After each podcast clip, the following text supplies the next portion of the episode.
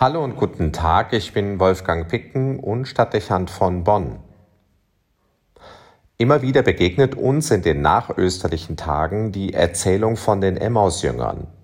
Sie steht im Mittelpunkt des Ostermontags und wird erneut an einem der folgenden Sonntage gelesen. Und sie ist auch das Evangelium des heutigen Tages. Die Wiederholung hat Gründe. Zum einen kennt das Neue Testament nicht so viele Auferstehungsberichte, dass man immer wieder eine neue Erzählung verwenden könnte.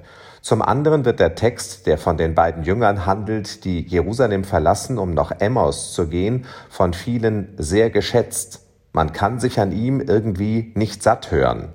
Er bietet viele Anknüpfungspunkte. Besonders sympathisch erscheint an ihm, dass die zwei über geraume Zeit gar nicht feststellen, dass Jesus zu ihnen gestoßen ist und mit ihnen spricht.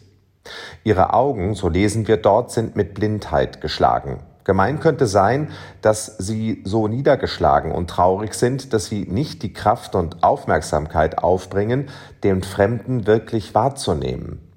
Die Weggemeinschaft Trauernder, Möglich auch, dass hier die innere Abwehr eine Rolle spielt. Die Jünger sind wütend und enttäuscht und wollen eigentlich mit dem Kern des Geschehens nichts mehr zu tun haben.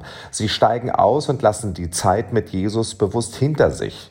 Zwar reden sie über die Ereignisse der letzten Tage, aber nicht um sie zu durchdringen, sondern weil sie sich mit ihrer Erlebnisdichte aufdrängen. Im Wesentlichen sind sie aber fertig mit Jesus. Die Emmaus-Jünger als Aussteiger. Damit wären zwei Gefühlslagen angesprochen, die dem Leser unterschiedliche Möglichkeiten bieten, einen Zugang zum Text und zu den handelnden Personen zu finden. Beeindruckend in jedem Fall ist, dass sich das Osterereignis der Auferstehung Jesu den beiden nicht unmittelbar erschließt. Obwohl es ihnen im wahrsten Sinne des Wortes direkt vor Augen steht, erfassen sie es nicht. Und das, obwohl sie die Nachricht vom leeren Grab und der Auferstehung bereits kannten, wie wir im weiteren Verlauf des Berichtes hören. Die Nachricht des Ostermorgens erschließt sich ihnen einfach nicht. Auch das gemeinsame Gespräch darüber und das detaillierte Nachzeichnen der Ereignisse in Jerusalem bringen keinen Erkenntnisgewinn. Sie bleiben in ihrem Gefühl der Trauer oder auch der Enttäuschung stecken. Das erscheint als nachvollziehbar und naheliegend, denn das Geheimnis der Auferstehung ist nicht so leicht zu durchdringen. Ein Toter ersteht zum neuen Leben.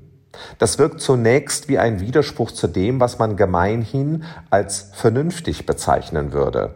Auch im Abstand von Jahrhunderten machen wir die Feststellung, dass es nicht leicht ist, an die Botschaft von Ostern zu glauben und sie mit dem Verstand zu erfassen.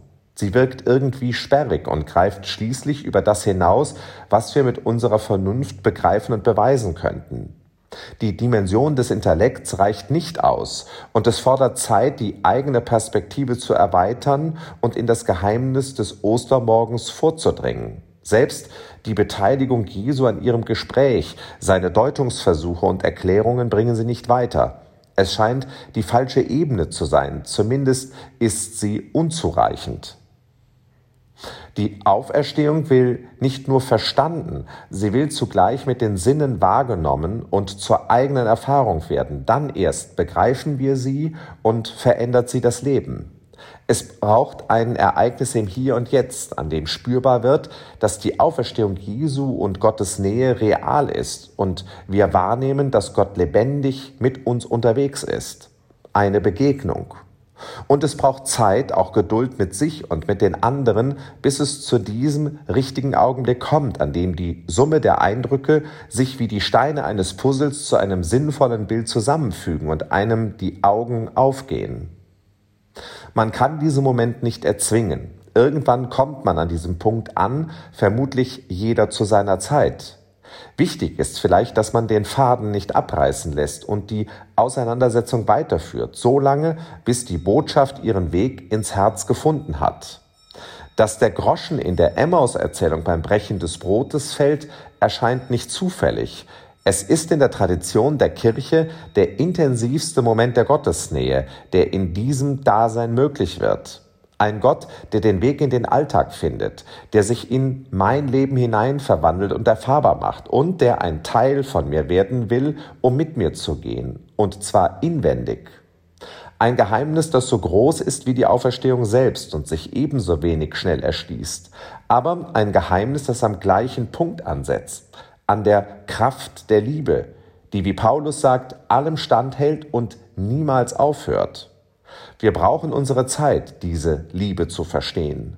Aber wenn man sie erlebt, wie sie da ist, auch wenn man sie sich nicht verdient hat, und wenn man einmal erfasst, wie kraftvoll sie ist und wie beständig sie bleibt, wenn man etwas von dieser Liebe verstanden hat, dann ist das Geheimnis der Auferstehung kein Problem mehr, sondern eine logische Konsequenz der Liebe.